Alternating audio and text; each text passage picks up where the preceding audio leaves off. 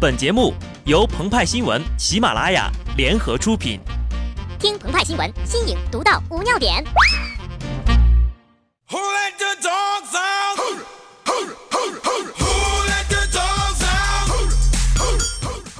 本文章转自澎湃新闻澎湃联播，听众朋友们，大家好，我是机智的小布。八零后们，请尽情的颤抖吧，毁童年的又来了。据南方都市报报道，国产经典动画片《黑猫警长》将开拍真人版。陆川创办的环球异动影业已经买好了《黑猫警长》的版权。工作人员称，《黑猫警长》已经开始前期筹备了。制片方呢，要将其打造成类似蝙蝠侠、蜘蛛侠这类的超级英雄。有人已经为影片设定好了剧情：森林公安局长黑猫在黑豹市长的支持下一起打黑，结果黑猫和黑豹决裂，黑猫逃往草原国领事馆。剧情敲定，问题来了，谁来主演呢？网友建议直接去道士下山剧组啊，请范伟老师来演黑猫警长，林志玲老师演白鸽探长，其余的主要演员嘛，啊，这个一只耳当仁不让冯巩老师，姚明演石猴鹰大哥，非洲舅舅吃猫鼠孙红雷吴镇宇等等啊。万人期待的大反派一只耳出场的时候，看着镜头就说：“猫咪朋友们，我想死你们了！”警长，你知道我舅舅是谁吗？知道非洲孙红雷不？还敢提人，我削死你！明明说好了建国以后动物不能成精，却偷偷的拍成了真人版。你们城里人呐，还真会玩。能不能先把动画片给拍完呢？啊，那第五集之后都没有了喂。等黑猫警长拍完真人版呢，下一步就该是葫芦娃的真人版了吧？那王祖蓝一定得是主演呐。黑猫警长伴随着无数人的成长，承载了一代人的回忆，其主题曲也是耳熟能详啊，可以在脑海里自动循环播放很久的哟。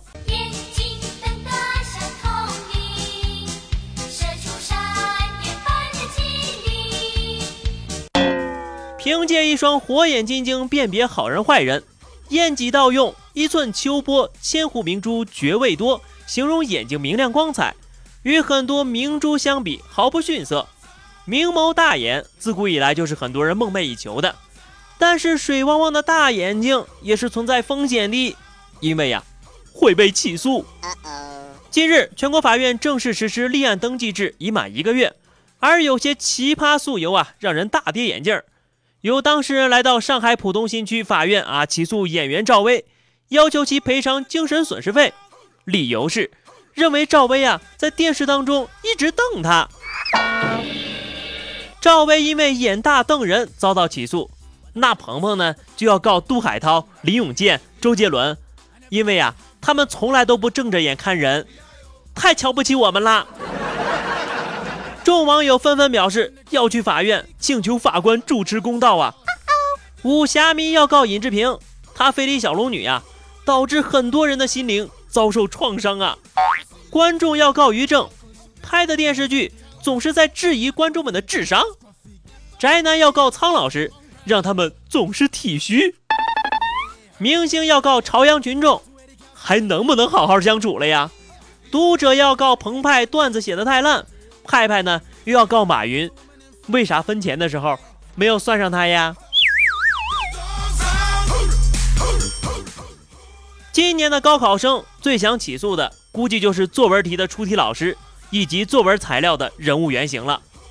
今年高考新课标全国一卷材料作文《给爸爸的一封信》，孩子举报老爸开车打电话，以此为内容写一封信，来源于真实的新闻事件。这两天呀、这位新闻原型被网友人肉出来，遭到疯狂的吐槽，网友留了四万多条评论来讽刺呀。要我多难熬？他说呀，三年的努力，就是因为你和你爹在高速公路上开车打电话给毁了呀。亲爱的小陈，我不管以后你爸是开车打电话呀，还是开飞机打电话，你就直接上去两嘴巴子，扇得他连方向盘都找不着。千万记着，手指并拢，一气呵成。你这一个举报，可难为了奋斗了十来年的考生啊！以后告诉你爸，千万别开车打电话了，不然呐，就嘴巴子抽他。大天儿思之说，给违反交规的父亲写一封信。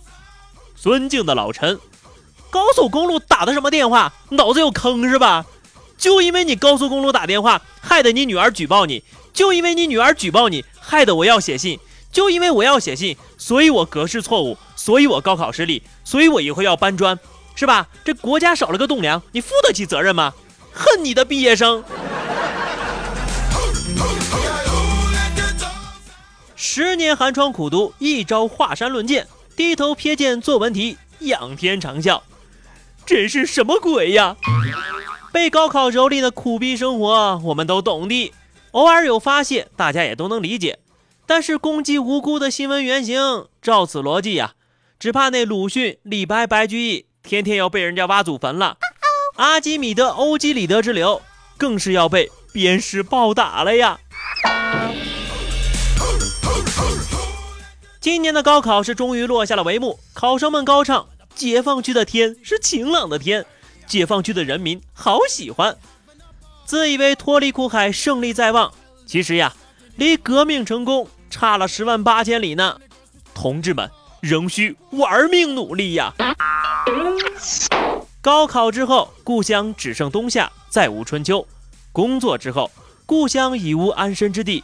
而所有的岗位都有二代牢牢把控，高考时光呀，反而成了此情可待成追忆呀。